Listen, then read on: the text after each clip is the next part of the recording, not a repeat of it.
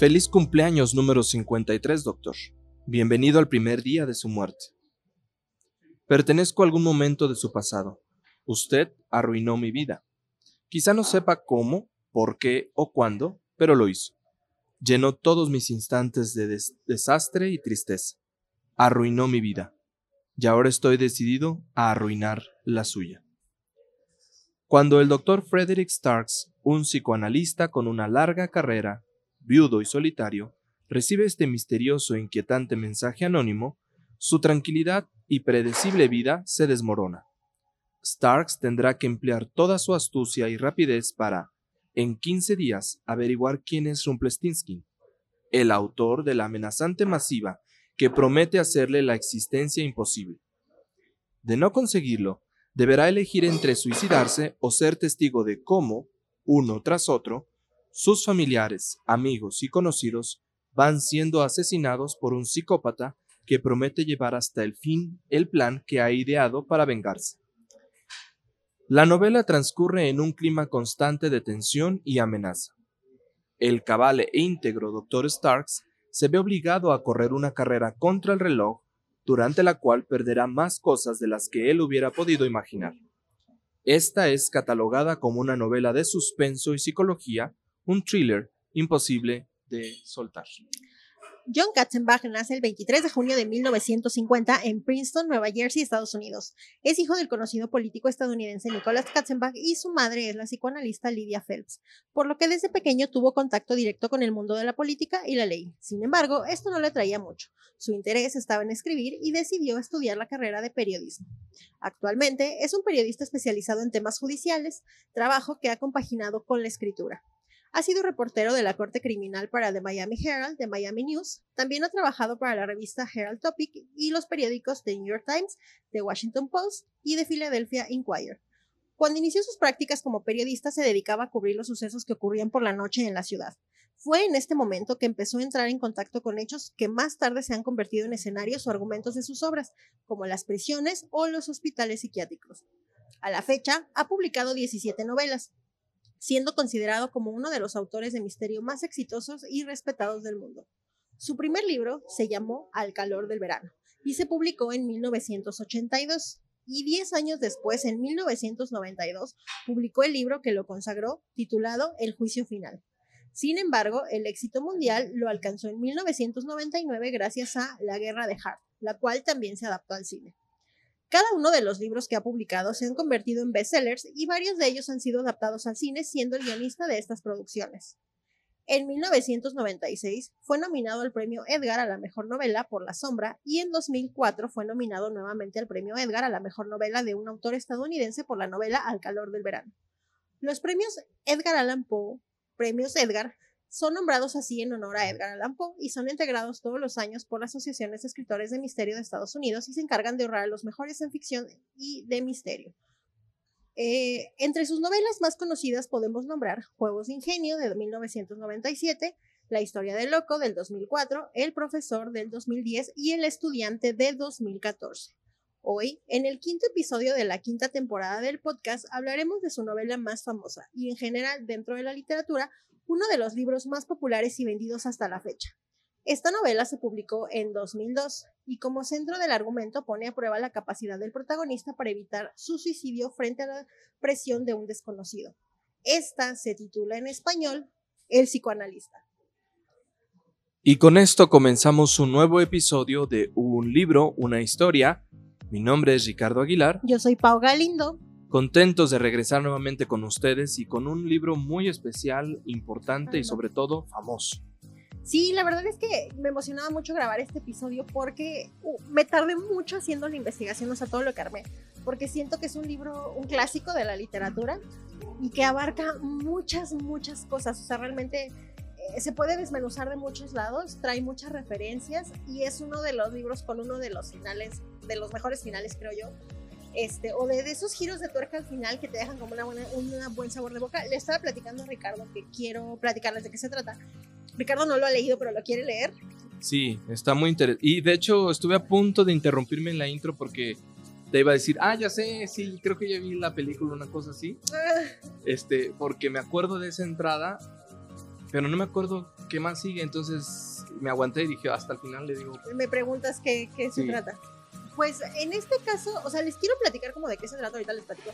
Y al final contarles el final o los tweets que tiene el libro, pero se los voy a decir hasta el último por si ustedes quieren pausar el podcast en algún momento que no les arruinemos la lectura si es que no han leído, si es que no han tenido oportunidad de leer esta novela.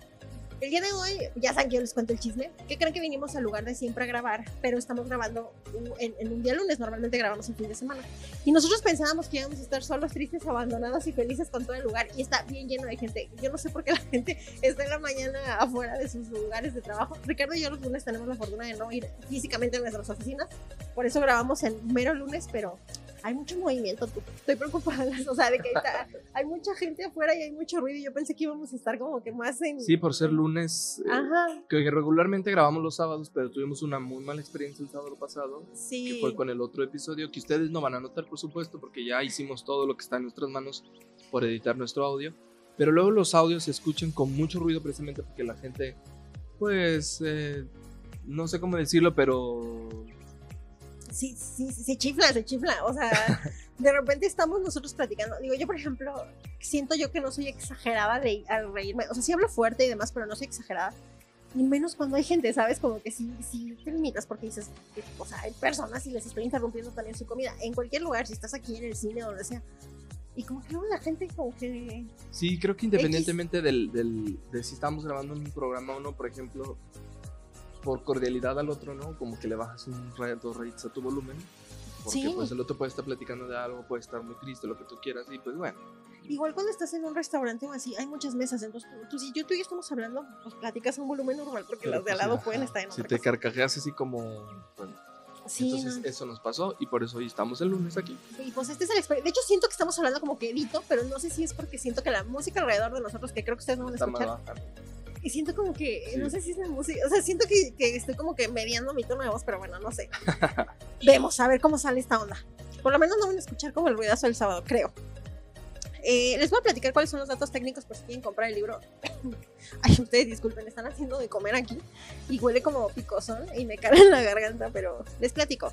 El libro se publica en 2002, el título original es de Analyst y tiene un promedio de 500 páginas.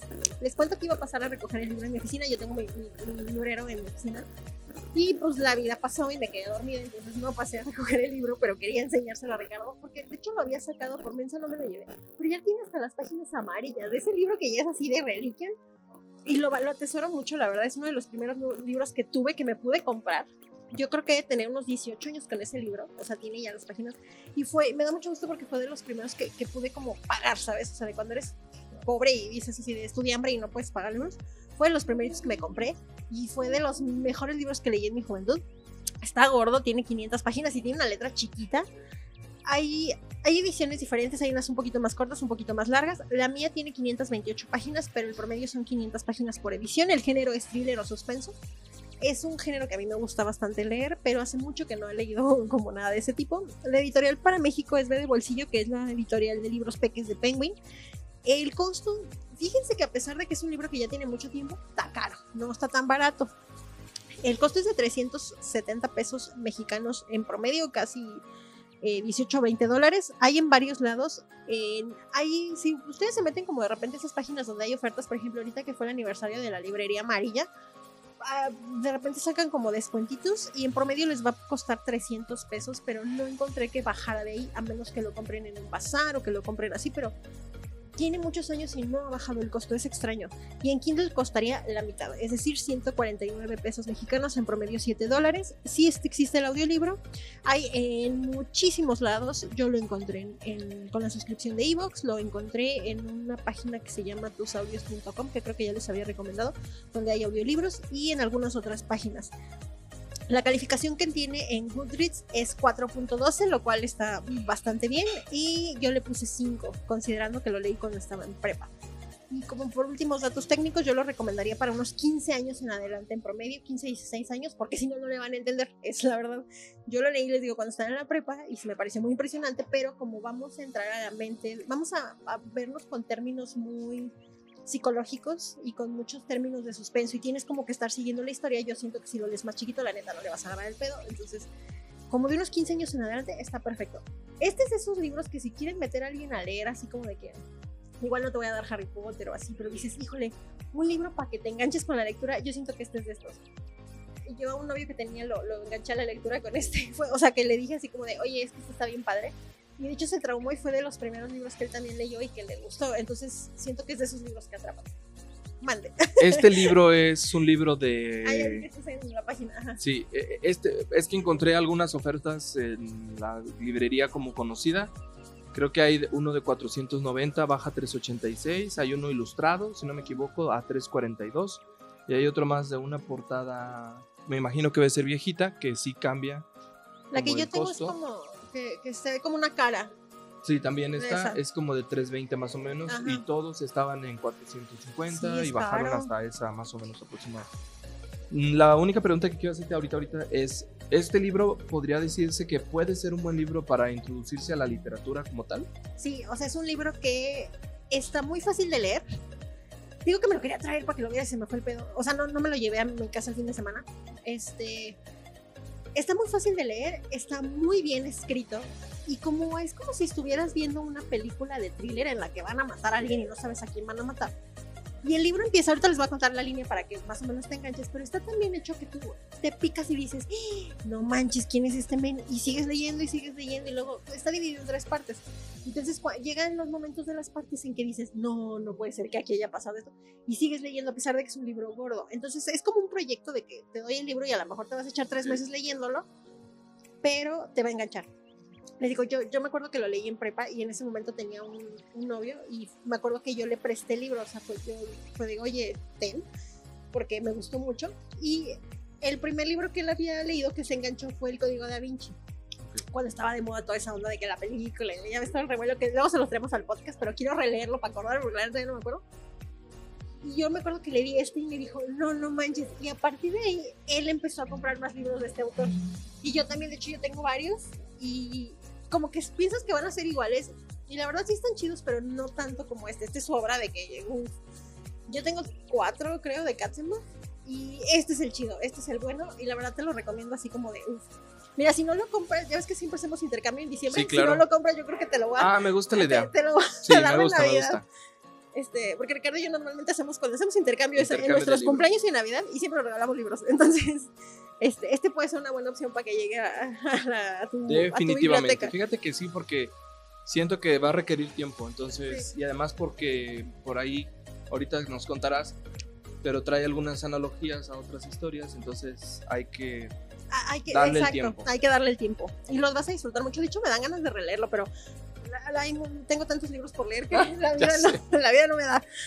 Este, ahorita estoy leyendo, es un paréntesis muy grande, un pequeño paréntesis para que ustedes nos acompañen. Ustedes que están leyendo, yo estoy leyendo actualmente eh, ¿Quién quiere ser millonario? Que se los quiero traer el podcast de la película. Es hindú él- y habla como de muchas cosas de la religión hindú y de cosas de como toda esa cultura. Y yo estoy picadísima, de verdad lo empecé a leer como, o sea, lo agarré. De hecho, lo escogió el guapo. Le dije, ayúdame a escoger un libro. Me dijo, a ver, ¿de cuáles? Le digo, de estos. Me dijo, ese, ese como que siento que es bueno. Lo empecé a leer. No, bueno, así me, me- me empecé así como que me piqué. Y estoy leyendo uno de J.K. Rowling, que es para niños. El de Licabog. Y, y son como, ya tú escoges y dije, ah, Licabog está ok. Este sí se puede ir al podcast, ¿sabes? El de quisiera ser millonario y lo quiero traer. Muy bien. ¿Tú qué estás leyendo ahorita? Yo-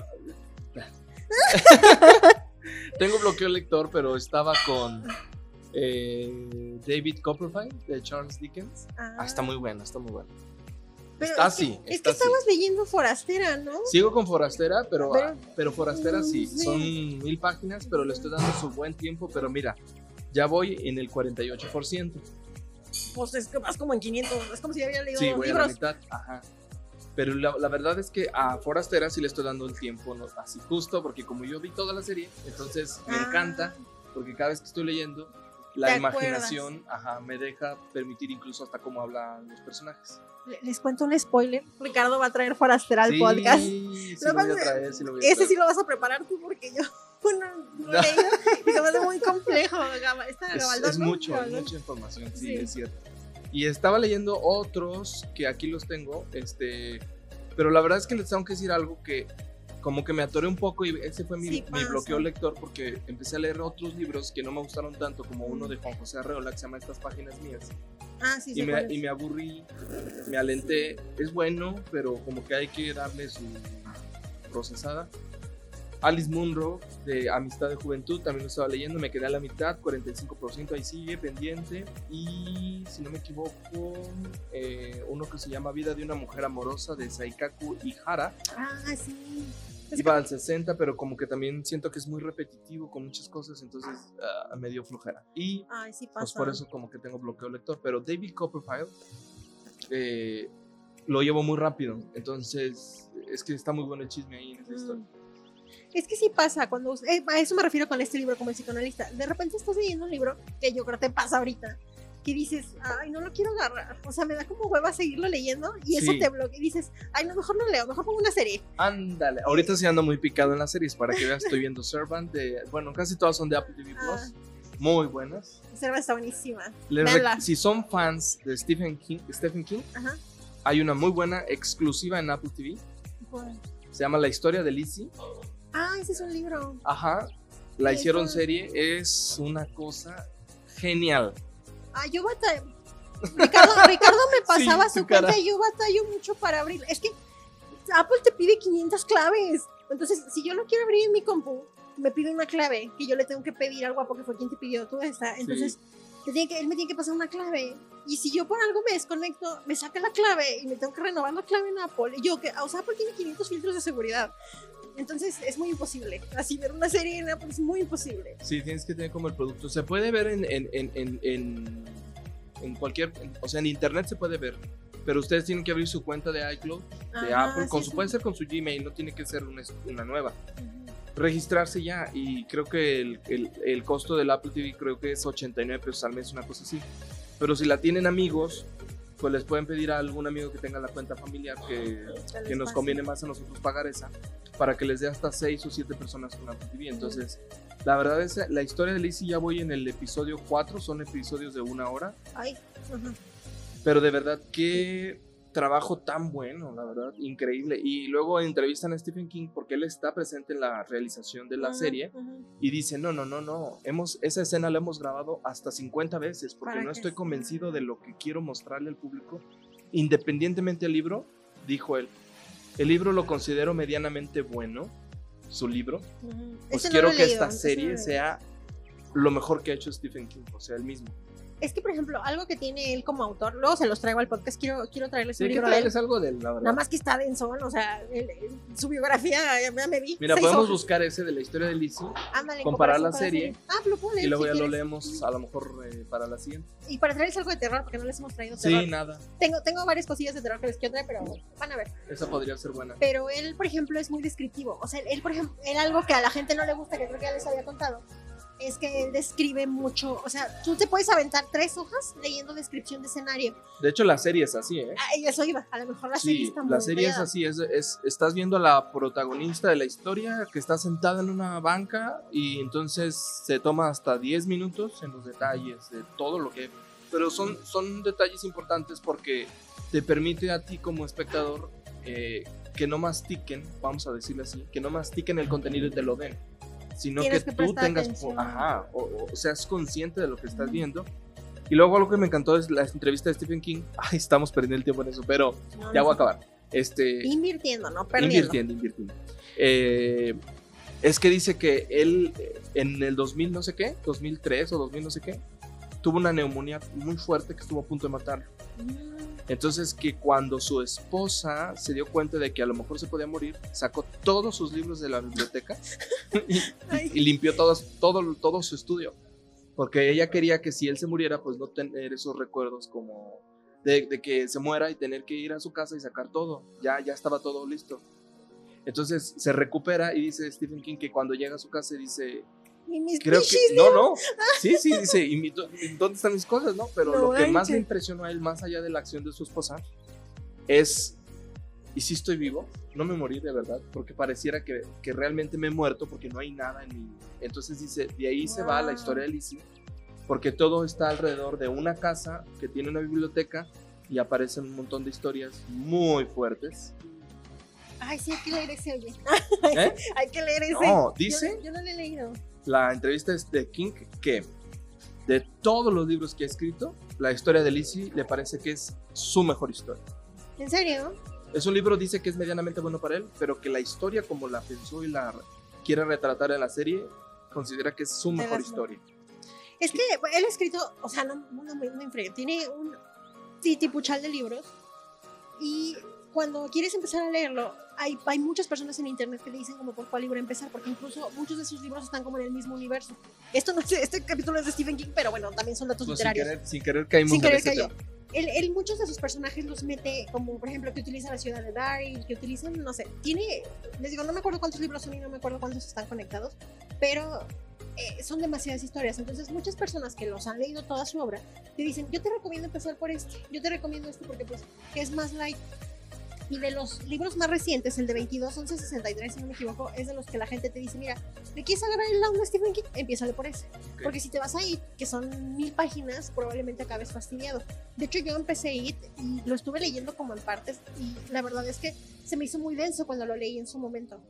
Y la verdad, si me preguntan, ya no me acuerdo de cosas. Ese es un libro que me gustaría releer, pero son casi mil páginas.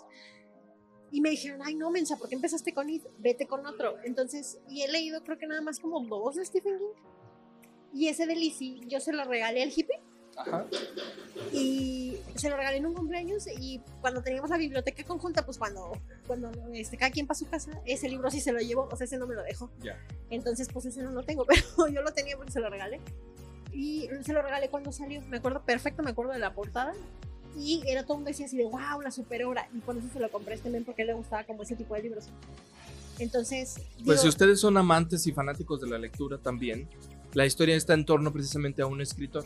Entonces también te da a entender cómo es que los eh, escritores a partir de lo que del universo que se inventan o se crean, puede ser que muchas de esas historias pues no necesariamente sean ficción.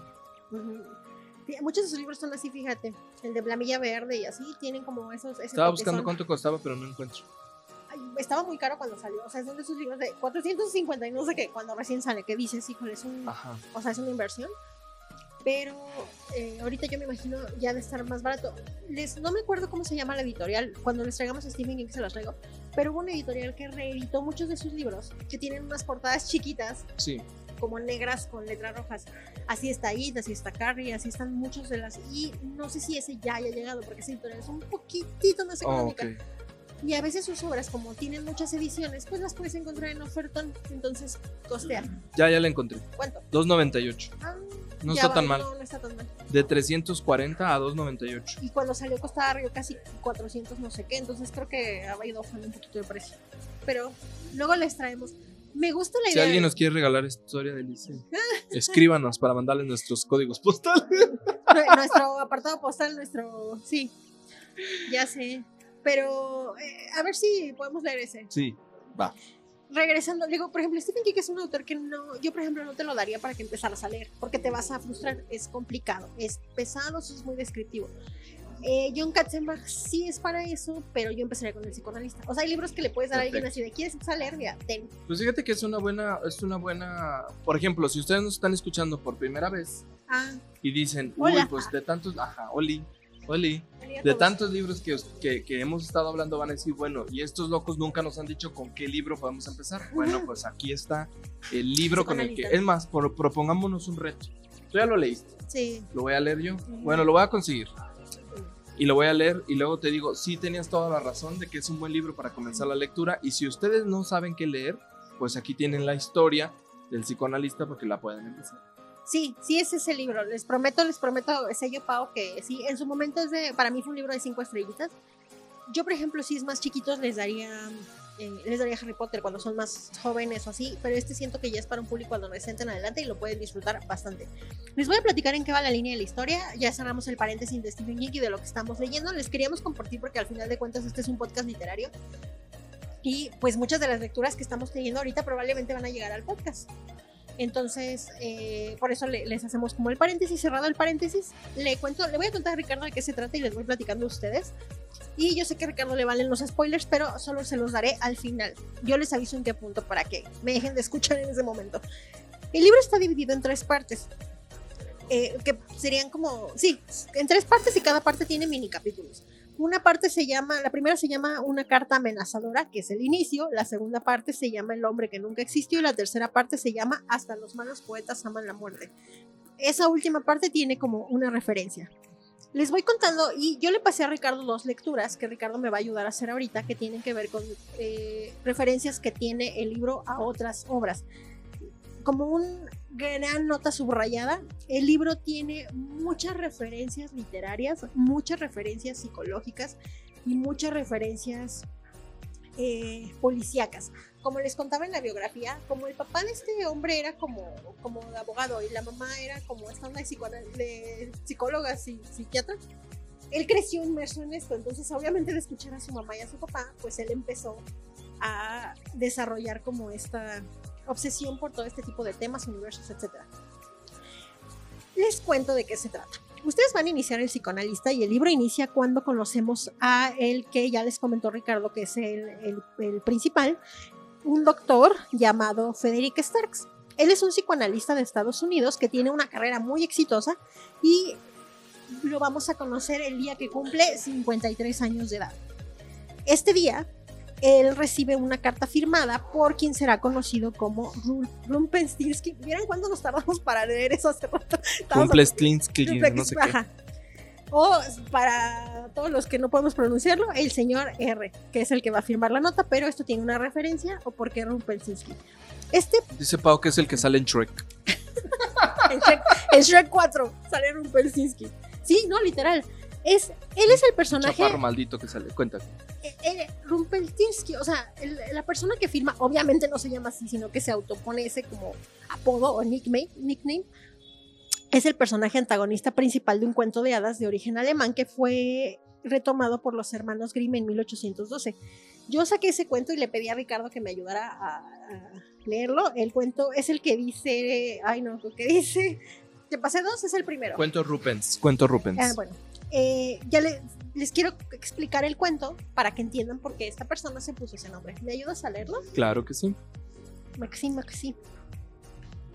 Cuento Rupens. Tratando de parecer más importante delante del joven rey, un pobre molinero le miente afirmando que su hija sabe hilar tan bien que puede convertir la paja en oro. Asombrado por tal proeza, el rey le dice que lleve a la chica al día siguiente al palacio donde la introduce en una habitación llena de paja y le ordena convertirla en oro usando una rueca y un carrete. El rey le advierte que, de no lograrlo, morirá junto con su padre por mentirle. Mientras pasa el tiempo sin saber qué hacer, sola y desesperada, la muchacha comienza a llorar, cuando de repente se aparece un duendecillo, quien le pregunta el motivo de su llanto. Enterándose de lo que sucede, el duende se ofrece a realizar el trabajo a cambio de un premio. La hija del molinero le promete entonces su collar. De esa manera, el misterioso hombrecillo comienza a hilar la paja, que se convierte en oro hasta transmutarla toda.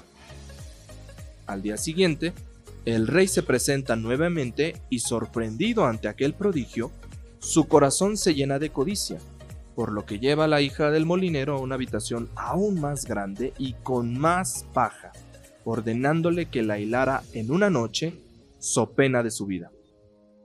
Una vez más, el hombrecillo aparece y a cambio de la sortija de la joven convierte la paja en oro.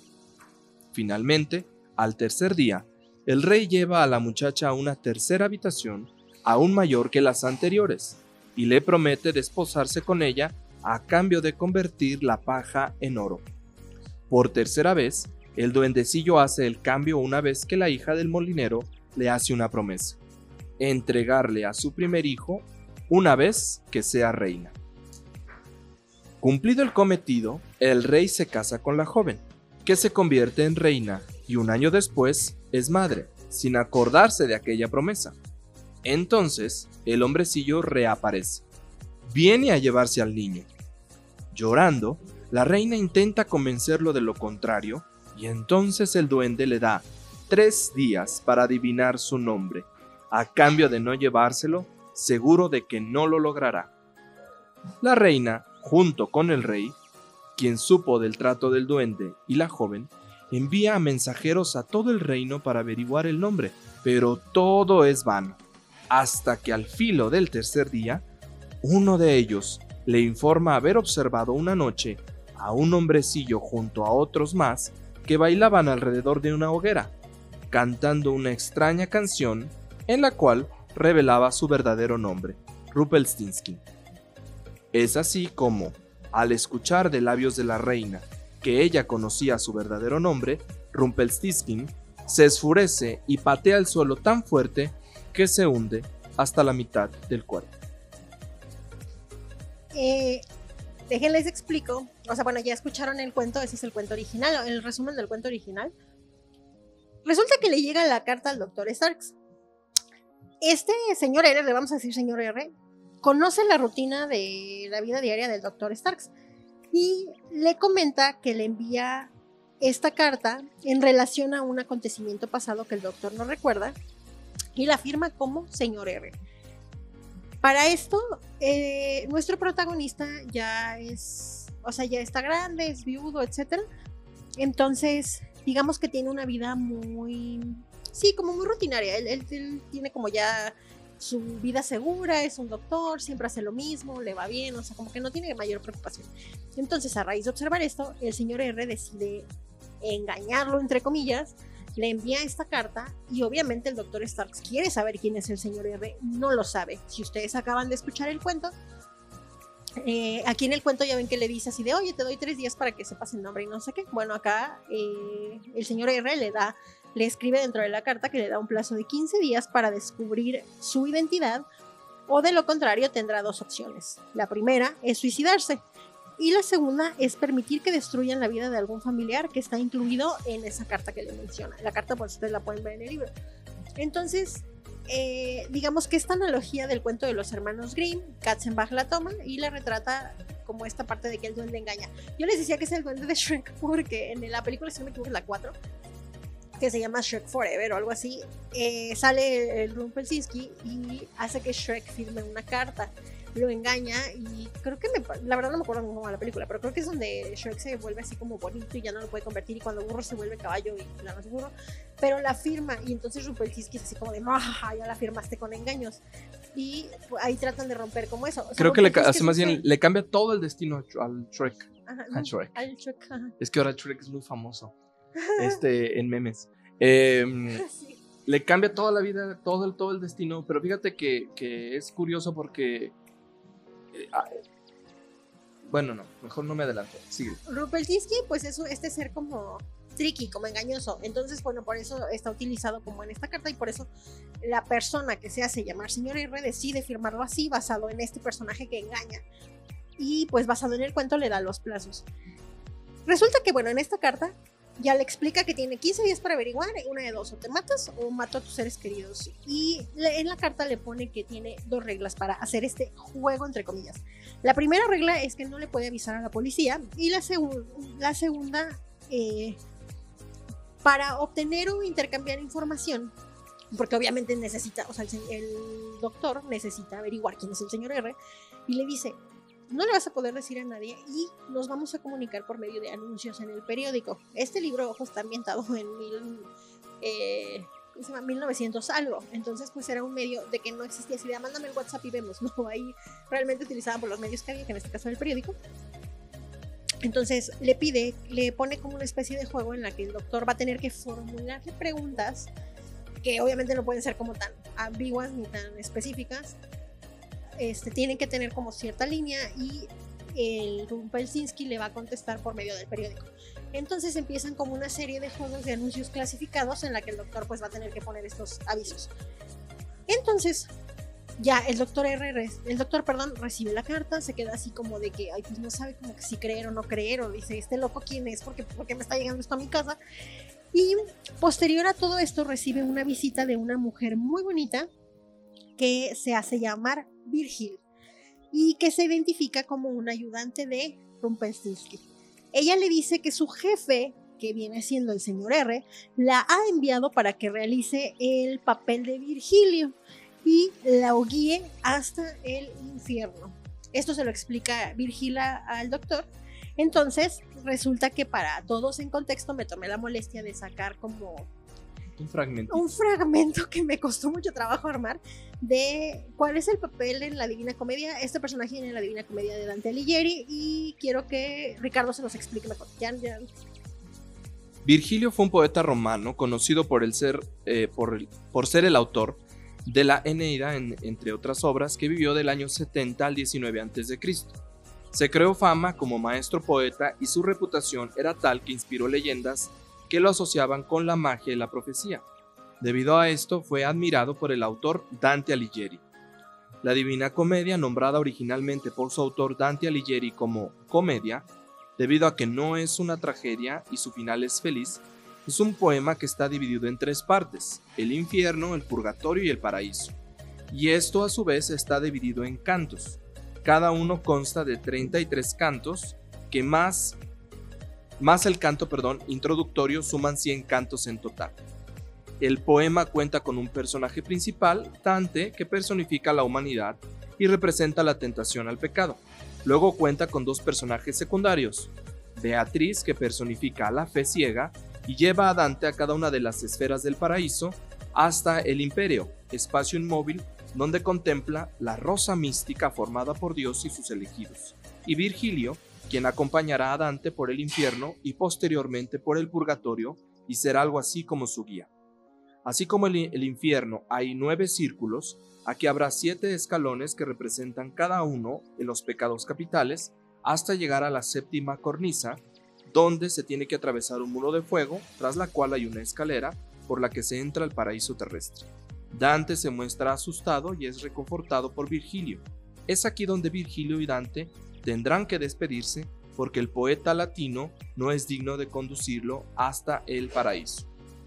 Si ustedes eh, leen o bueno, si, se adentran a la, a la obra de Dante Alighieri, Vigilio, que es un personaje que sí existió, fue tomado por Dante Alighieri para meterlo dentro de su obra.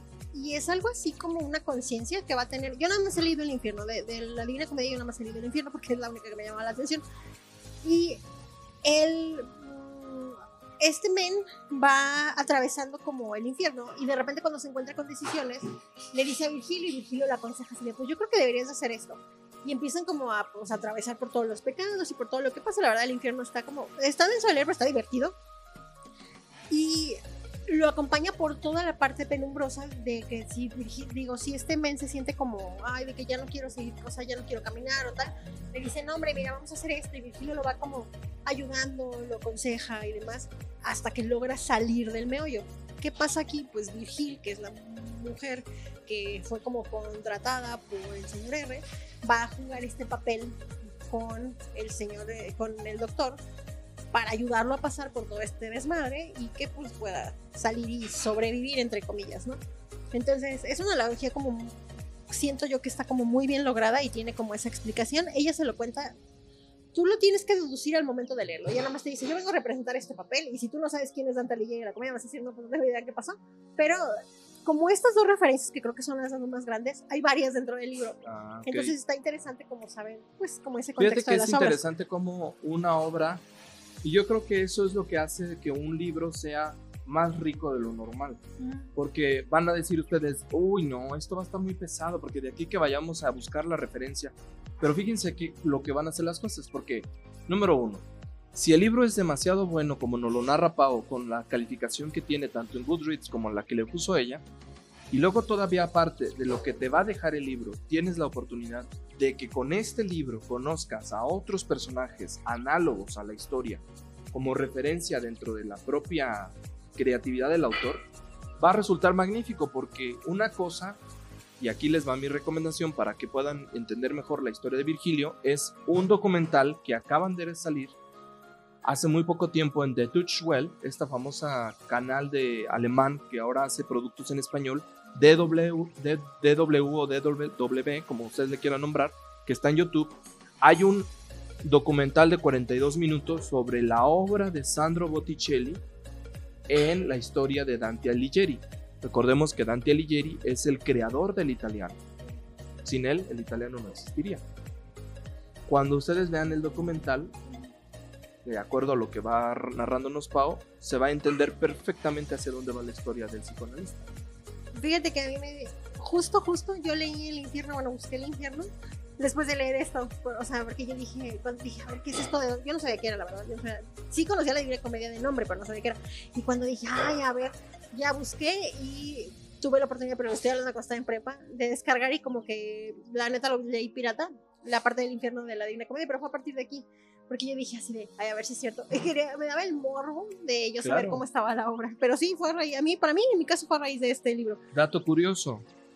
Existe la duda de quién mandó crear la Divina Comedia, porque parece ser que no es una interpretación natural o una creación original de Dante, sino que parece ser que hubo un papa que mandó hacerle la petición a Dante de crear una versión del infierno, porque no existía una visión completa de lo que era el demonio y los pecados capitales, y lo manda a pedir él, y por eso Dante, en su megalana, con su megalana, le manda a pedir a Sandro Botticelli, el mejor artista de Europa en aquella época, que dibuje, que diseñe los grabados y los dibujos y las representaciones del infierno.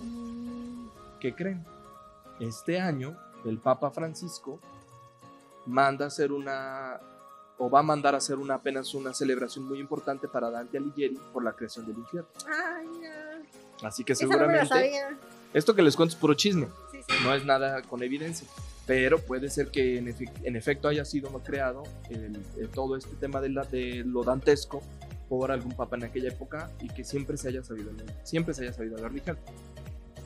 Lo que es importante de, Dante Alighieri y de Sandro Botticelli en esta historia del infierno es la enorme creatividad que tuvieron para generar todo un discurso que sigue hoy ah, en el siglo XXI vigente de cómo es el infierno. Si tú piensas en el diablo, no te lo dejas de imaginar como un hombre horrible, una cosa espantosa, con una pata de gallo y otra de cabra. Eso viene desde ahí. En fin, continuamos. El, cerrado como el paréntesis de la mini anécdota de lo que es este Virgilio y Dante y demás, les sigo diciendo de qué se trata. Bueno, resulta que eh, ya les dije que pues llega, se presenta Virgil y ya, se va a Virgil, entonces este men se queda así como de, bueno, no, no, sé si lo que está pasando, más bien no sé si creer, no sé si es una broma la que me están haciendo, entonces él ya, la corre de su oficina y le dice, tú estás loca, vete por allá, y lo que hace es empezar a llamar a algunos de sus familiares que vienen mencionados dentro de la carta que nos cuenta el contexto del libro que él ya se encontraba como muy alejado de esta familia y él decide como empezar a buscarlos a ver si están bien, a ver si están mal, muy parecido así como de, oye, me dijeron esto, o sea, como para tantear que su familia esté segura. Y empezamos a ver, el, a leer más bien el debate que se está haciendo, si hacer caso o ignorar la carta.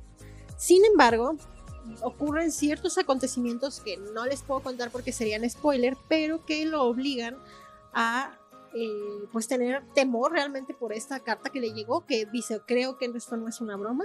Entonces dice, bueno, ok, vamos a, a seguir las indicaciones del señor R. Les digo, esto, uno de los datos, les puedo contar mil que les digo serían spoilers, pero por ejemplo, uno de ellos es que él ese día o al día siguiente decide como ir a sacar dinero del cajero automático y resulta que no tiene dinero en su cuenta su tarjeta no funciona o algo por el estilo. Entonces él dice, ok, ¿qué, está pasando? Entonces el, señor R en la carta ya le había dicho así de, pues te dije que te iban a pasar como cosas, hazme caso porque tú vas a pagar por esto que pasó. Entonces les digo, no les puedo contar todos los acontecimientos porque creo que son meollos muy importantes del asunto. Se los puedo contar al final ahorita en la parte con spoilers, pero bueno, él se da cuenta de que llega al banco y que no puede sacar dinero del banco y a partir como de esos, de esos hechos dice, a ver, no, ya, ok, voy a hacerle caso a este vato porque si no, no, no vaya a matar a algún ser querido, no vaya a hacer algo. Y pues como les dijimos, a partir de que empieza la carta tiene 15 días nada más. Entonces el doctor va a tratar de averiguar por todos lados quién es el señor R. Y eh, les voy a contar algunos datitos que, ay Dios mío, disculpen si acaban de oír algo muy feo, este, porque le pegué al micrófono. Resulta que el señor R, uno de los datos que les puedo dar como para picarlos un poquito con la historia, es que descubre que eh, viene siendo uno de los tres hijos de una persona que se llama Claire Tyson. Claire, Tyson era una antigua paciente que el doctor tuvo cuando trabajaba en una clínica, pero esta paciente la tuvo hace 20 años y eh, cuando él trabajaba en esta clínica, luego, bueno, ya le va bien y él pone su consultorio privado y en este caso, él en este hospital tenía como una paciente a ella. Cuando tú eres un, él es un psicoanalista, ¿verdad? Entonces, cuando tú, cuando tú tienes ciertas pacientes, tú tienes que ir por N número de sesiones. Entonces, él estaba dentro de esta clínica tratando a esta mujer. Resulta que, no sé, le había dicho, tú vas a venir por tantas sesiones y en la última sesión ella no, ella no llegó. Entonces, eh, ahí descubrimos un hecho y al momento de que el doctor empieza a investigar, se da cuenta de que esta persona es hijo de esa paciente y todo esto está conectado. Entonces dice, ok, creo que va por aquí la historia. No les puedo dar más datos porque si no, ahí ya sí sería un, un gran spoiler, ¿no?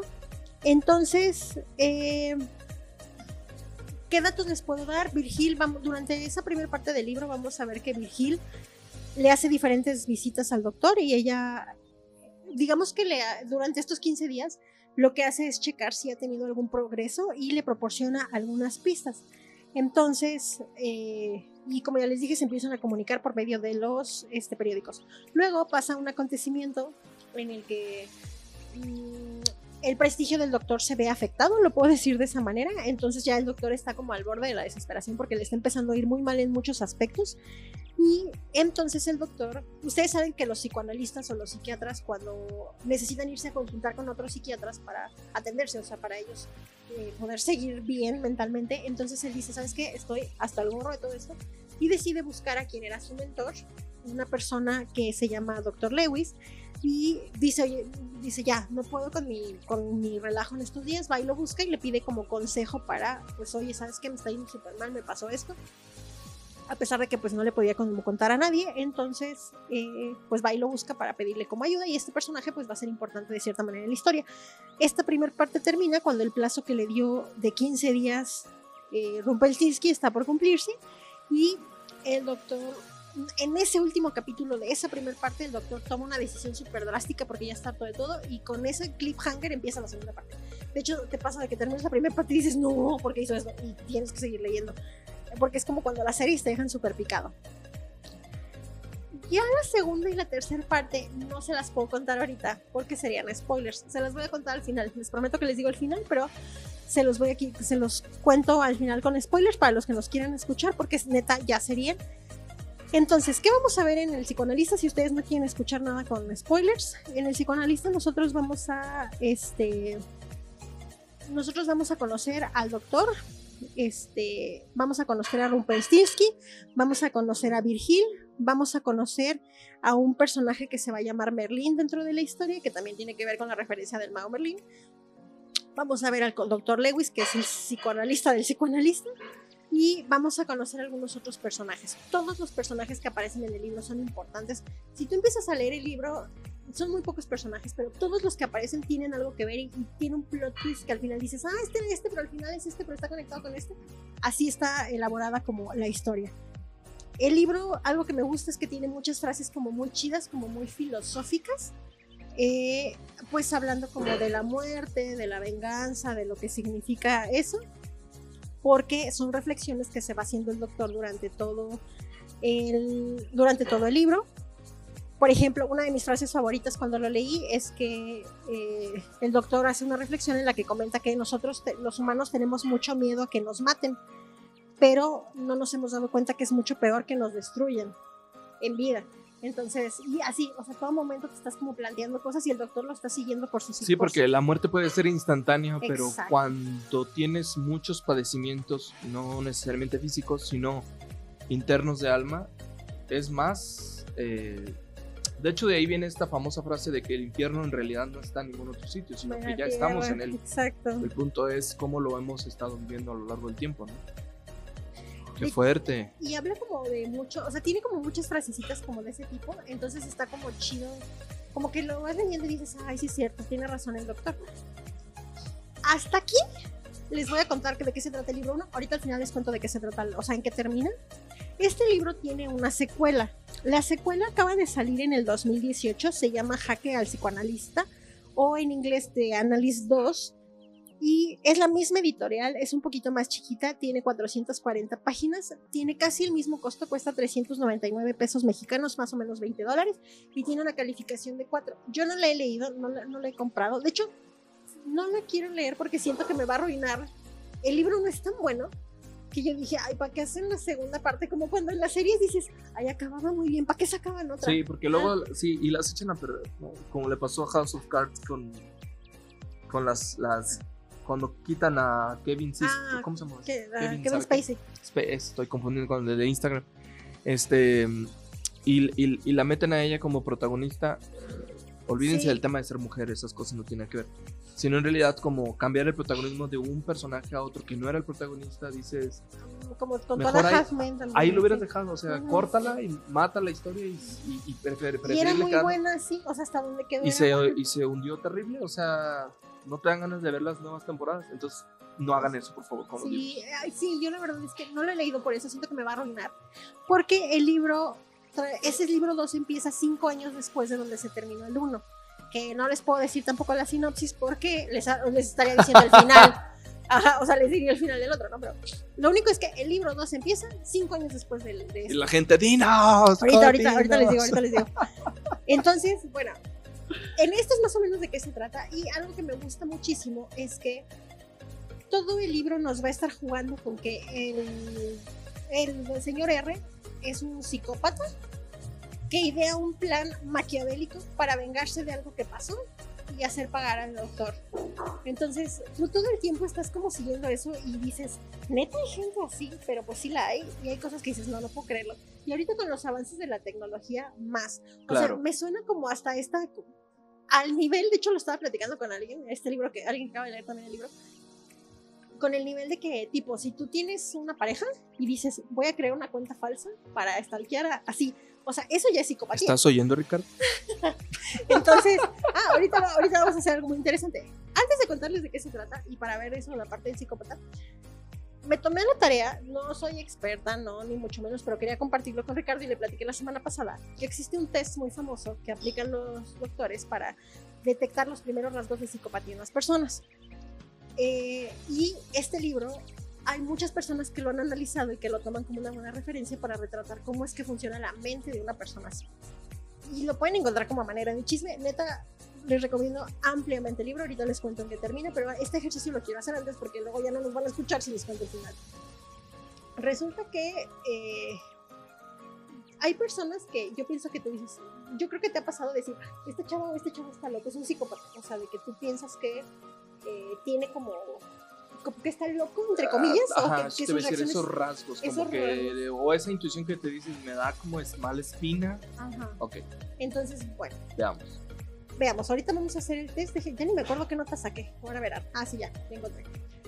Resulta que existe, yo no sé si ustedes llevaron la materia de psicología en la escuela, si nos están escuchando, en prepa algunas personas llevan la materia de psicología. Yo la llevé y me acuerdo que me emocionaba mucho, en algún tipo me, me, me hubiera gustado ser psicóloga. Y me acuerdo que nos mandaban estudiar un libro que se llama el DSM-5. Ese libro es una cosa así como tamaño enciclopedia, que en mi prepa lo estaba en la biblioteca y de ahí nos mandaban a sacar como de, vayan e investiguen qué es una filia, vayan e investiguen qué es no sé qué. Bueno, en ese manual es un manual de diagnóstico y estadístico de los trastornos mentales. Así se llama y ahí te da las definiciones de eh, muchísimas, o sea, de, los doctores se han puesto de acuerdo para, de cierta manera, describir estas enfermedades, trastornos, filias, etc. Resulta que las personas que tienen esta onda de psicopatía sufren un trastorno de la personalidad conocido como trastorno antisocial de la personalidad, según este manual. Este trastorno, para que ustedes escuchen y vayan identificando a las personas a su alrededor, este trastorno se caracteriza por un patrón de actitudes alejadas de las normas sociales. Las personas normalmente suelen ser un poquito agresivas y tienen incapacidad para planear el futuro. Son un poco impulsivas, son personas que podríamos decir que explotan muy rápido, eh, batallan para empatizar con los demás, no les da remordimiento hacerle daño a las personas y llegan a ser un poco irresponsables con sus acciones. Y eh, resulta que se pusieron de acuerdo y elaboraron un perfil psicológico de lo que es un psicópata. Entonces, mm, son muchísimos datos, les puedo dar, no sé, tres o cuatro. Por ejemplo, ¿qué hace un psicópata según los doctores? Tienen encanto personal, seducen a las personas para luego manipularlas y utilizarlas a su favor. De hecho, yo me di cuenta y dije, o sea, por ejemplo, en mi caso yo pensé, y Chernobyl es un psicópata. Este, ajá, Ajá. me ganaste, me ganaste, me ganaste. Sí. Eh, suelen ser personas frías y Chispa también tiene cara de psicópata. Ah. Mi gato. Suelen ser personas. Ese es más ese- ese psicópata que psicópata todas las mascotas que he visto, ¿eh? Sí. No, Sí, nada sí. que ver. Síganlo en su cuenta de Instagram y no me van a dejar mentir. Snowcat, no sé qué. John Snow King of the Cat, sí, es, la Así, verdad es síganlo que en Instagram y van a ver que es un algo ahí adentro de un algo. gato. Sí reencarnó algo ahí, un, ser. Bueno, sí. Eh, las personas psicópatas suelen ser personas frías y calculadoras. Y van a planificar cada cosa que ellos hagan para obtener un beneficio personal, siempre. Oh my god. y manipular a, a su voluntad todo lo que le rodea. Eh, las personas que eh, son así normalmente son frías, pero si algo no sale como ellos esperan, van a explotar, suelen ser muy agresivos y muy impulsivas. Y cuando algo se sale de sus planes, pues nada más es cuestión de tiempo para que exploten. No les preocupan las demás personas, no son empáticos, son incapaces de sentir o de diferenciar si hacen daño o no a una persona. Son observadores y conocen los límites de ellos y hasta dónde pueden llevar al límite a la otra persona actúan al margen de las normas. O sea, hay muchos casos que se han detectado que son personas que pueden, pues, pueden hacer crímenes o así por lo mismo de su naturaleza. Bueno, eso dicen los doctores. Pueden llegar a ser personas potencialmente peligrosas. Entonces, Por eso hay veces que uno los, los ve en las noticias y dice, pero es que se veía tan normal. pero- Ah, ah, ajá. detalle número uno, ¿verdad? Precisamente, resulta que eh, tú puedes precisamente viendo a una persona que es completamente normal. Eh, los doctores o los psicólogos se pusieron de acuerdo y adoptaron un test que es el examen de psicopatía de Hare. Eh, esta persona era uno de los grandes expertos de lo, psicólogo, psiquiatra, lo que sea, y eh, él se puso a estudiar por muchos años la personalidad psicopática y empezó a estudiar a muchos criminales. Entonces él se doctoró y ideó una escala para identificar un posible trastorno de personalidad psicópata. Este test, él se lo pasaban los psicólogos y originalmente lo que hacía era que si tú llegabas a consulta y veían como algo raro, te hacían el test, el test es súper, tú dices, está como muy dummy, pero realmente te sirve como para identificar un primer rasgo de psicopatía. Una vez que ya lo de, que, que ya caes como en la escala, ahorita les voy a hacer el test para que ustedes lo contesten con nosotros, Ricardo lo va a ir contestando. Vamos a ver si Ricardo es psicópata o tiene potencial Oli. psicópata. Una vez que sale ese puntaje, los psicólogos ya dicen, ¿sabes qué? Este puntaje ya salió alto, vamos a... a- hay peligro, hay cuidado. Por ejemplo, yo hice el test y yo salí con un puntaje, no me acuerdo qué puntaje salió, pero no- salió nivel de psicopatía media. Ándale. Ni siquiera sa- no salí con baja ni salí con alta, salí Ándale. como media y dije, a la madre. Entonces, al momento que yo lo contesté, si yo, bueno, yo sí voy al psicólogo, ¿no? Pero, y, y voy al psiquiatra. Entonces, si yo voy y mi psiquiatra me hace, este nunca me lo han aplicado, me han hecho otros, pero este no. Ok. Entonces él puede decir, Sí ¿sabes te qué? podrían referir así como, a ver, vamos a, ver, vamos a hacerte un seguirla segundo tratando. estudio. Ajá. Exactamente, precisamente. Este, es- este test, abre- ustedes lo pueden buscar en internet, se abrevia como PCLR o el test de psicopatía de Robert Hell. Eh, se usa a nivel internacional y se utiliza sobre todo para evaluar a la población que está en los centros de reclusión, en las penitenciarías. Pero también se utiliza en el ámbito clínico y forense, precisamente como dice Ricardo, cuando agarran a alguien y dicen, oye, pero la persona era muy normal, bueno, ya le pueden aplicar el test y dicen, ¿sabes qué no? Salió con un test alto y pues a partir de ahí diferenciar si la persona ya cometió un crimen, pues es mucho más fácil. Es una prueba que es muy fiable, les digo, la utilizan a nivel internacional y es eh, capaz de darnos una información interesante sobre los aspectos afectivos o interpersonales o los problemas de conducta de la persona. En realidad el test lo que nos va a ayudar a ver es eh, para evaluar si hay rasgos psicópatas en la persona, no tanto como con no tanto para ver si te falla el cerebro o lo demás, eso ya es un test posterior, como bien dices. O sea, este nada más es como basic. Y este test está en funcionamiento desde 1990. Eh, poco a poco han ido haciendo como algunos cambios, han hecho revisiones y demás. Y tiene 20 preguntas. Les voy a decir cómo funciona y ahorita lo vamos a ir contestando. Para que, por favor, si ustedes están escuchando, vaya, agarren una divertita, agarren su celular, una calculadora. Ah, no, te, ya me siento como Marta de baile. Ah, ah, muy bien. Cuentavientes. Cuentavientes, hagan. Eh, tiene 20 ítems. Es una escala de evaluación. Entonces, lo que hacen los psicólogos cuando lo aplican es que hacen una entrevista. Tú estás en una charla con tu paciente, le haces esa entrevista. Es una entrevista semiestructurada y guiada. Nosotros lo vamos a hacer aquí súper random. Obviamente no somos psicólogos ni mucho menos, pero es interesante. Quería ponerles este juego para que lo hagan con nosotros. Yo lo hice y ya les dije que soy psicopatía Ok. media. Eh, resulta que tú tienes que valorar entre 0 y 2 puntos cada pregunta. Y el resultado no solo parte de la entrevista, obviamente necesitamos muchos más datos, cómo es tu conducta, cómo es tu vida y demás, pero aquí les da como una, un índice. Eh, les digo, esto no va a decir así como de, ah, ya, persona, ya es súper psicópata. No, obviamente hay que tomar en cuenta este, el historial clínico de la persona, el historial familiar, el historial laboral, si la persona ha delinquido, etcétera, etcétera. Eh, hay tres posiciones, yo, o sea, de cada pregunta ustedes van a poder tener tres posibles respuestas. Al final, su puntaje tiene que ir de 0 a 40. 0 es el mínimo, 40 sería el máximo. Aquí, si ustedes sacan un puntaje mayor de 30, estarían evidenciando un comportamiento probablemente psicópata. O sea, el 30 sería el límite de la psicopatía. A partir de ahí empieza. De 20 a 30 sería como media. Yo no sé qué puntaje saqué, pero saqué entre 20 y 30. Y menos de 20 quiere decir que ni al caso. Ok. Una vez, eh, ya si sacas más de 30, pues ya se hacen otras valoraciones. Ojo, no es diagnóstico ni, ni mucho menos. Les digo las instrucciones. Ustedes deben de indicar con qué frecuencia observan ese comportamiento en ustedes o en alguien. Lo pueden aplicar, por ejemplo, tú lo puedes ir contestando para ti o lo puedes ir contestando para Ricardo, por ejemplo, para Ricardo de la Matrix.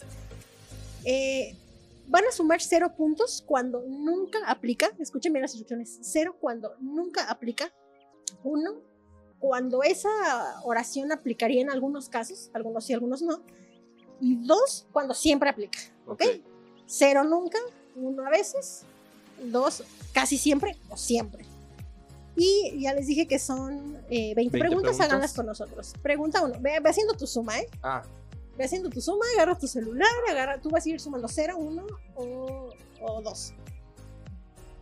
La pregunta, yo las traduje del inglés, pero eh, se las voy a leer porque está como muy, eh, no sé, no, no sé cómo explicarle la oración, pero bueno.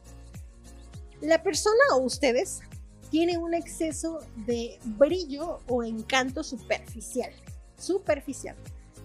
Es decir, tienes mucha locuacidad o tienes mucho encanto como para tratar o seducir a las personas. Sume cero, sume uno o sume dos.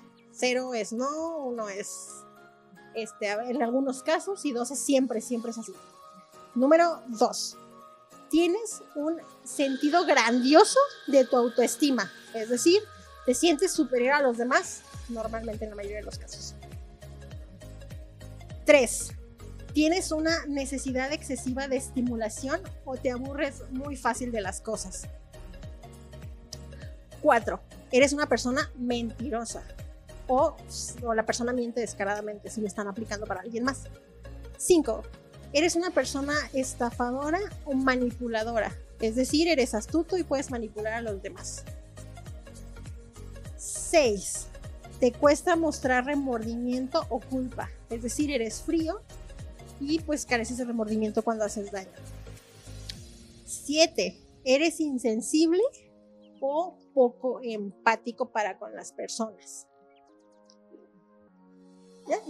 8.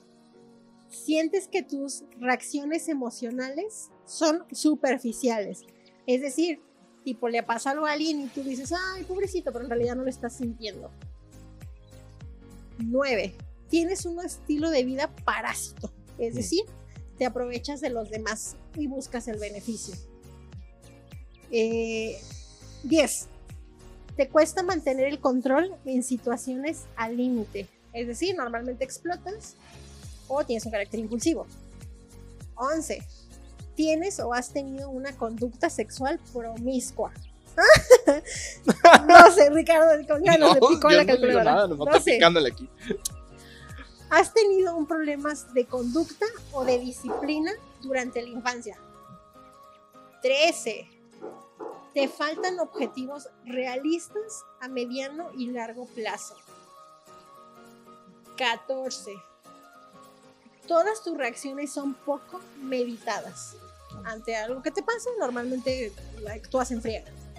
15. Sueles ser una persona poco responsable. O sea, eres muy light, la neta no te preocupa la vida, etc. 16. Una vez que pasan las cosas, te cuesta asumir la responsabilidad de tus propias acciones. Ejemplo, le hiciste daño a alguien y primero le echas la culpa a la otra persona. 17.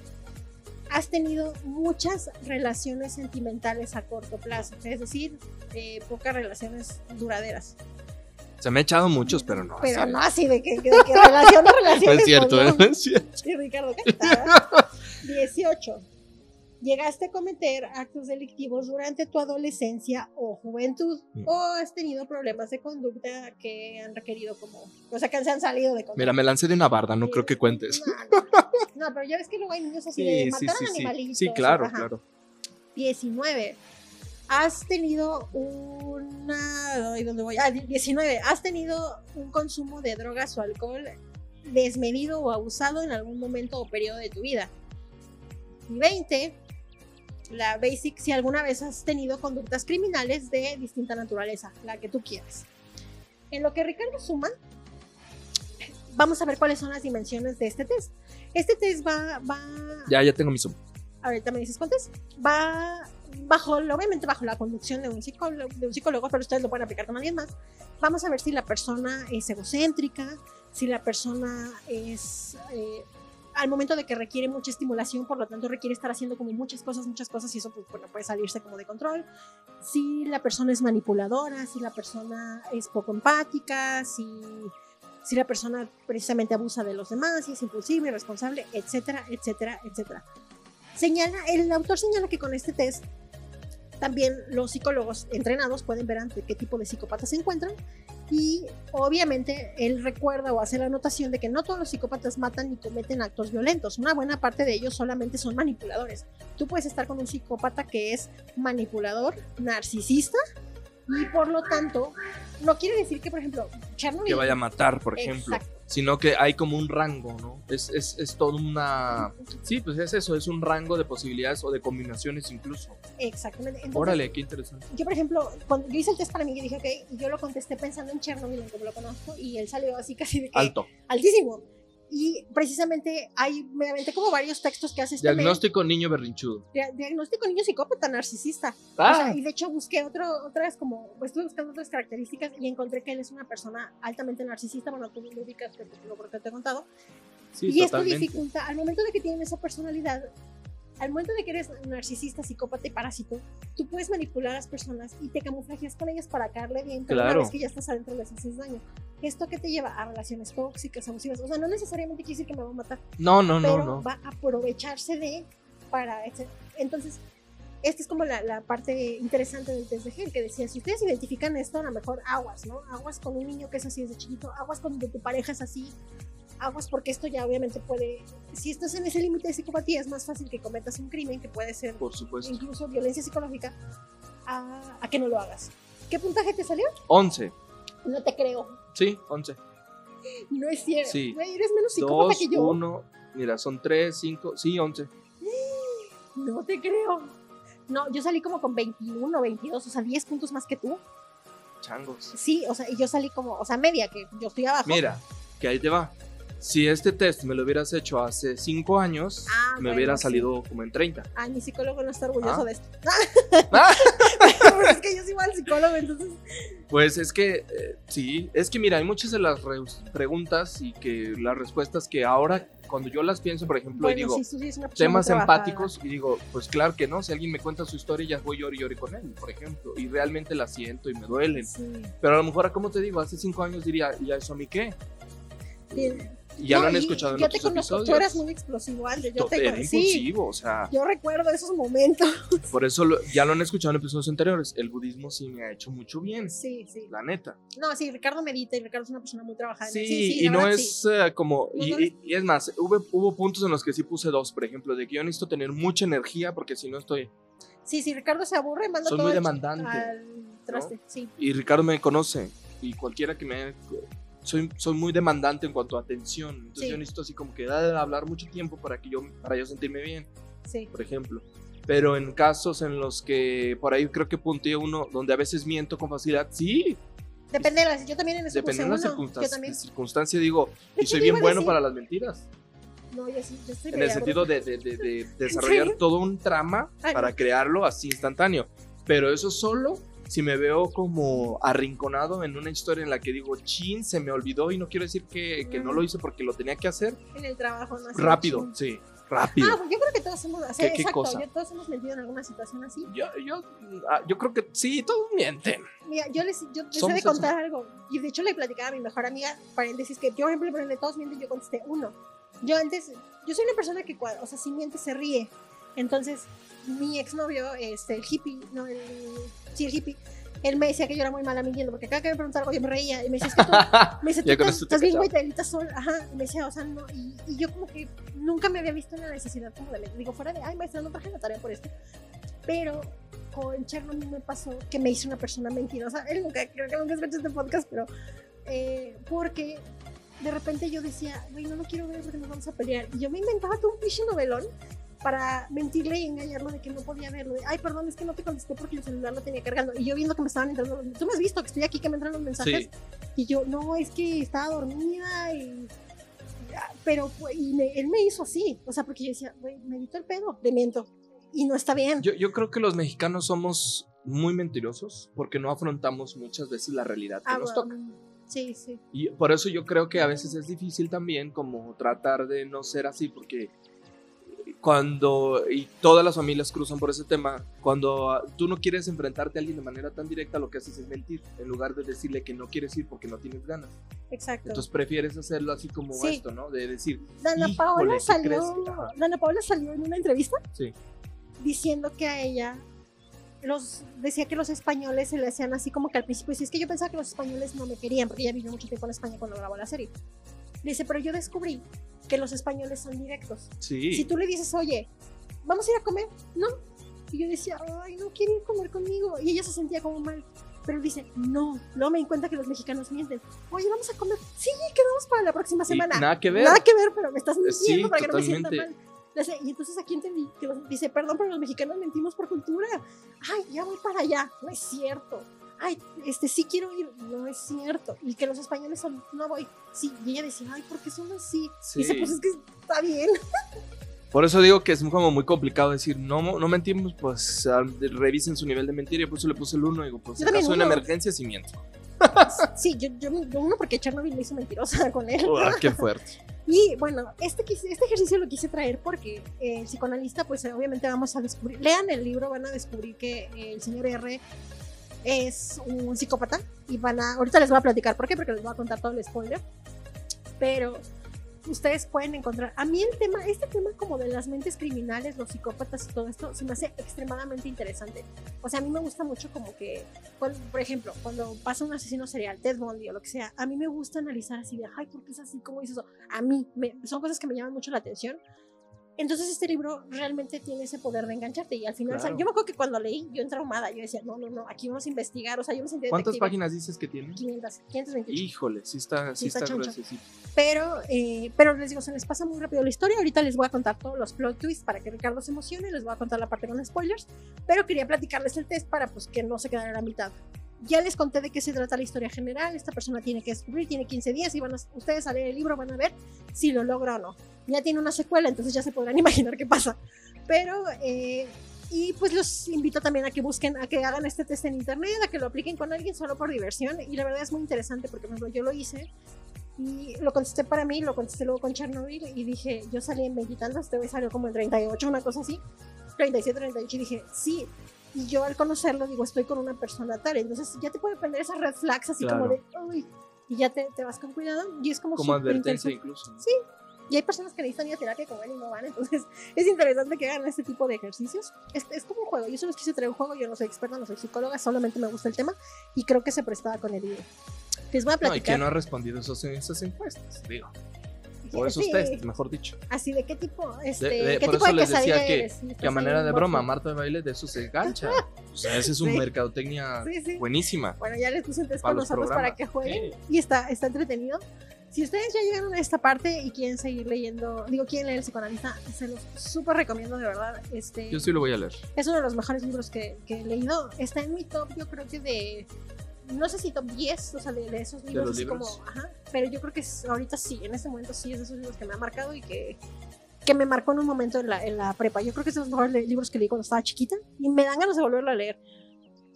Si ya llegaron hasta este punto, eh, lean el libro, vean el test, síganos en podcast de libros, un libro, una historia y les voy a contar ahora sí la parte con spoilers. Si ya llegaron hasta aquí y no quieren saber nada del libro, no quieren saber en qué acaba, no se lo quieren arruinar, córtenle aquí, vayan a seguirnos en nuestras redes y aquí termina el episodio para ustedes, ¿ok?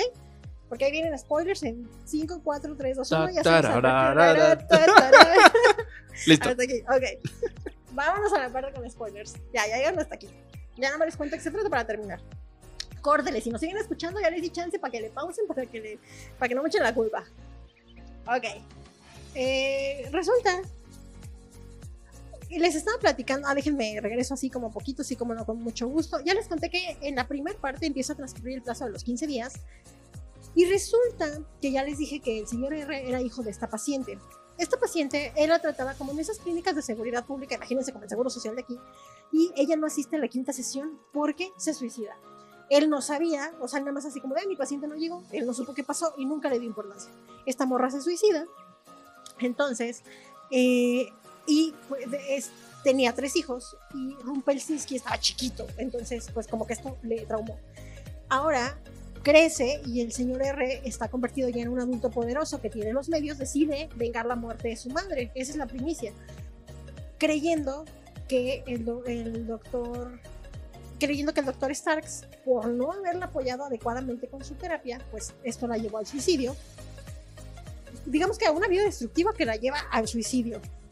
Entonces, el doctor Rupelstinsky decide tomar como venganza, como el vengador, y decide arruinar la vida de todas las personas que pudieron conducir la vida de su madre a esto. Entonces, esa es como la premisa. por el suicidio de la mamá, él dice, ¿quién era el doctor? El doctor está, pues vamos a fregarlo.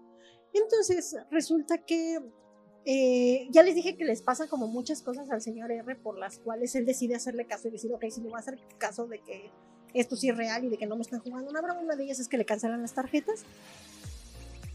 Cuando en una de esas visitas que le hace Virgil, eh, enseguida de una visita que pasa a ella, le pasa que le destruyen la casa, o sea, se meten a su casa y se la vandalizan, entonces ya no tiene dinero, su casa ya está hecho un desastre y aparece un abogado que nombraremos como el mago Merlín o Merlín, y el mago se notifica y le dice, oye, yo vengo a ser el abogado de una paciente que estuvo con usted y que ahora lo está demandando por abuso sexual. Y le dice, no, hombre, claro que no. Entonces su carrera corre peligro de quedar desprestigiada y él le echa la culpa pues, a Rumpelstiltskin de esto. Entonces con esos tres sucesos empieza todo este desmadre y pues logra averiguar que este niño es el hijo de esta señora que se suicidó. Y con todo este estrés le digo que va con su antiguo mentor, el doctor Lewis, y le pide ayuda. Entonces le dice, oye, este, échame la mano, la verdad estoy súper estresado. Y al día siguiente que lo va a buscar, este doctor ya desaparece del mapa, o sea, ya no lo vuelve a encontrar y dice, ¡Ah! desaparecieron a mi amigo. Entonces, justo está por cumplirse el plazo de los 15 días, está por terminar la primera parte del libro y el suceso que termina eso es que eh, el doctor finge su muerte y dice, ¿sabes qué? No voy a dejar que este güey me mate, no voy a dejar que mate a mi familia, vamos a suponer que me mate. Entonces, pues finge su muerte para, para Rumpelstiltskin y así inicia la segunda parte. El doctor, que es muy inteligente, hace desaparecer hasta. Esto aquí inicia la segunda parte. Esto ya son spoilers de, lo siguiente y hasta el final. El doctor desaparece todo rastro de él, se muda a una nueva ciudad y en esa nueva ciudad, eh, digamos que asalta como a un vagabundo al que le roba su identidad entonces, este vagabundo eh, se llama Richard Lavely y él toma como el, personaje de él. Entonces, como está súper enojado por el güey que le destruyó su vida, y dice, ok, ahora va la mía, ahora yo me voy a vengar de Rumpelstiltskin. Y empieza a investigar para, pues el objetivo es matarlo. Entonces, que tú me jodiste, ahora yo a matar. Logra encontrar el, el, rastro de la mamá y descubrimos quiénes son sus padres y descubrimos que cuando la mamá se muere, pues ahí lo dan en adopción. Y empieza como a decir, ok, tengo que rehacer mi vida, vemos que se hace afanador de, de una universidad, empieza a usar las primeras computadoras, crea cuentas bancarias, etcétera, y empieza a descubrir todos los hechos que llevaron a, a que llevaron a Rupensinski a escogerlo. Él nada más sabía lo de la mamá y en esa segunda parte, que es más o menos corta, descubrimos todo lo que pasa. Y bueno, eso ya no les voy a spoiler de eso para que lo vayan leyendo, es muy interesante. Y luego llegamos a la tercera parte. La tercera parte nos damos cuenta de que Rumpelstiltskin sí se había creído la mentira de que el doctor se había muerto, pero en esa tercera parte se da cuenta que no, que no es cierto que se había muerto y dice, no manches, este güey sigue con vida. Y entonces eh, aquí el doctor cuando ve que este vato lo, o sea, cuando descubre que ya lo cacharon, le empieza a mandar mensajes al doctor Stark firmados con el nombre de Lazarus. Lazarus como el hombre que resucitó de entre los muertos, como en la Biblia. Y le dice, ¿sabes qué? El juego inició de nuevo. Ese es el mensaje que le manda como para decir, ahora va la mía. ¿Ya cachaste que estoy vivo? Ahora va mi juego. Y aquí ya develamos toda la trama del libro y descubrimos quién es cada personaje. Resulta que Merlín, el mago que lo visitó, y Virgil son los otros dos hermanos de Rumpelstiltskin, que, de que la mamá se suicidó y pues dejó a ellos tres huérfanos. Ellos tres son adoptados por el doctor que era el... ¿Cómo se llama este? Por el que era el mentor del de, el doctor Stark, como el doctor de su doctor. Él es el que los adopta y bueno, que los ayuda a salir. Y eh, descubre que cuando se topan, todo este tiempo ellos se mensajean por cartas, o sea, por, perdón, por cartas, por avisos del periódico. se me devuelven los nombres. Cuando el doctor R conoce a Rumpelstiltskin en persona, se da cuenta que le dice, oye, yo te conozco. Resulta que Rumpelstiltskin estuvo yendo un año a terapia con el doctor Starks con el nombre de Roger Zimmerman. Y le dice, tú estuviste, todo este año que estuviste en consulta conmigo, me estuviste observando, me estuviste psicoanalizando. Entonces ese año que estaba en terapia, lo utilizó para conocer al doctor y poderle tender esta trampa. Y pues eh, pasa la conversación, se pelean, se hacen un desmadre, uno le dispara al otro. Y resulta que eh, el doctor le logra disparar a Rumpelstiltskin pero le da remordimiento y le llama a una ambulancia y le dice, ¿sabes qué? Este güey se está muriendo y este güey dice, ya, ya cumplí con mi misión, ya sé quién eres, ya, ya te contesté, ya me vengué, ya te disparé. Si llega la ambulancia y te sana, pues bueno. Entonces, él se va. Y este, al final del libro vemos que el doctor, el doctor está vivo, ya vive en Haití, ya tiene otra identidad, ya es doctor, etc. Y decide regresar este, para, durante unos días porque él en realidad no sabe si Rumpelstiltskin logró vivir o no, o sea, nada más lo dejó ahí tirado y le llamó a la ambulancia. Y este, ah, y antes de irse les marca como a los hermanos y les dice, oigan, su hermano, este, ya descubrí quiénes son y su hermano se está muriendo, ¿eh? ahí sí quieren salvarlo. Entonces, bueno, empieza como a, decirnos en qué quedó todo el final y resulta que este, cuando vi, vuelve a visitar de Haití a Estados Unidos, les manda como ellos creen que se murió o que se desapareció, pero llega y les manda como que les manda como un vino y mensajes al Virgil y así, para decirles, eh, Oli, estoy vivo, pero ya no estaba aquí. Y no se acaba el libro, o sea, ahí termina. La secuela empieza cinco años después de este hecho, este, y resulta que en esta secuela nosotros lo que vamos a ver es cómo está Starks, después de estos cinco años que logró reconstruir toda su vida, y él piensa que Rumpelstiltskin, pues tipo sí se murió, pero aquí en la secuela descubrimos que pues, no se murió. Y pues empiezan en la secuela a este vuelve a retomar como esa trama, como ya estoy aquí, pero no te moriste, pero me voy a vengar y como que ahí termina. Yo no he leído, tengo aquí la sinopsis, entonces mm, no se las quiero leer pues, para no como arruinarle la siguiente parte, pero este ah, estoy leyendo aquí qué pasa. Ah, no, ya. Estoy leyendo qué más traigo en mis notas como para platicarles. Pero bueno, ahí terminaría como la, la historia. Lo que les dije es muy ambiguo. Son todos los datos del libro. Ya le conté más o menos al final, Ricardo, que al final de cuentas al final descubres que sí se topan, pero todo el momento de ver cómo está enramado todo, eso es la parte interesante. Si ustedes llegaron hasta aquí y eso no les arruina la experiencia de lectura, la verdad es que...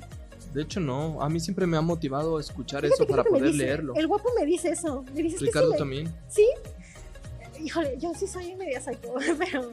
Pues es que al final, por ejemplo, o sea, íbamos bien con lo que habíamos escuchado hasta los spoilers, pero el, esto de ahorita me dice, lo tengo que leer. Sí. ¿Por qué? Porque quiero saber cómo pasan las cosas y quiero llegar a eso. Es que es muy interesante y cuando, por ejemplo, yo me acuerdo, yo no me acordaba de Tatus, pero cuando yo dije, ¡Ah! sí es cierto, era la mamá, no mames, la hermana, así todo el tiempo estás así como de, güey, el papá los adoptó, y todo ese momento, o sea, tú lo vas leyendo y es muy interesante y lo descubriendo. Exacto.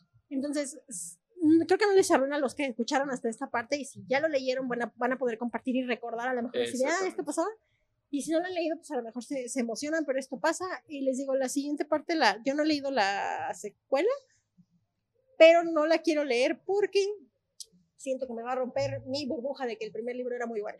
Si ustedes ya lo leyeron, cuéntenme, ¿lo puedo leer? Ajá, exactamente. sí, sí, se vale la pena que lo lea. Entonces, eh, no sé, yo siento que no lo leería, pero ustedes cuéntenme. Y hasta aquí sería toda la historia de, del psicoanalista, y hasta aquí sería toda la historia del test del psicopatía, y ya, acabé todas mis notas. ¿Dudas, preguntas, quejas, comentarios? No, al contrario, me dan muchas ganas de leerlo ya. Sí lo quiero leer como en diciembre, como en temporada en la que yo me esté en casa y leerlo con calma. Sí, sí, sí. Porque eso de andar leyendo así deprisa no me gusta. Sí, es una lectura donde te puedes eh, echar un cafecito, una copita de vino y sentarte y perderte. Uf, es Sí, de, de verdad que no me angustia nada para poder reentenderlo bien. Sí, sí, sí. Sí.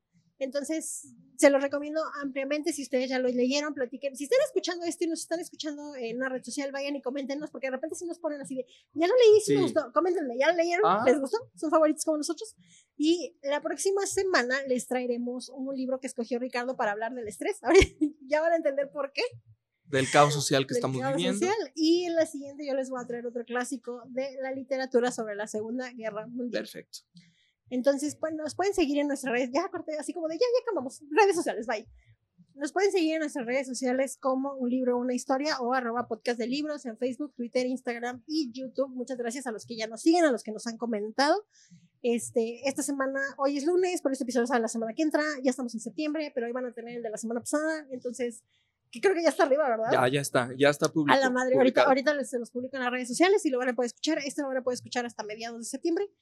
Y a mí me pueden seguir en mis redes sociales como Pau Galindo o arroba soy bajo Pau Galindo en Goodreads, en Instagram o en mi Instagram de libros arroba los libros de Pau. Y a mí pueden seguirme en Goodreads como Ricardo Aguilar Martínez o en Instagram como arroba boynametric y por supuesto aquí también en el podcast pueden seguir comentándonos todo aquello que les gusta, que no les gusta y también, por supuesto, recomendaciones para de nuevos libros. Así es. Por ahí nos pidieron El Señor de los Anillos, pero aguanten. Ah, yo sí lo quiero leer. A mí me encanta El Señor de los Anillos. Pero. No he leído el libro, obviamente. o sea, la película es como de cinco horas, ¿verdad? Pero puede ser que el libro esté bueno. yo, yo tengo dos, me falta el segundo. Tengo el uno y el tres, pero es que ustedes nos recomiendan libros de, de mil páginas, no manches. ya sé. No, ahorita, y luego de repente dices, ah, ah caray. No, puedo acabar uno de 100. Sí, de repente no, no hay chance. Y, pero, este. Ah, si nos hacen las sugerencias, les prometo que las voy escuchando y lo hace. De hecho, el psicoanalista, el guapo fue el que me recordó porque lo estaba leyendo y dije, ese se sí, sí, Sí, ese está bueno, está bueno. Por eso se los traje. Entonces síganos pidiendo recomendaciones. Muchas gracias a todos los que nos escuchan y nos, nos escuchamos la próxima semana en el sexto, episodio, de un libro. Una historia. Bye.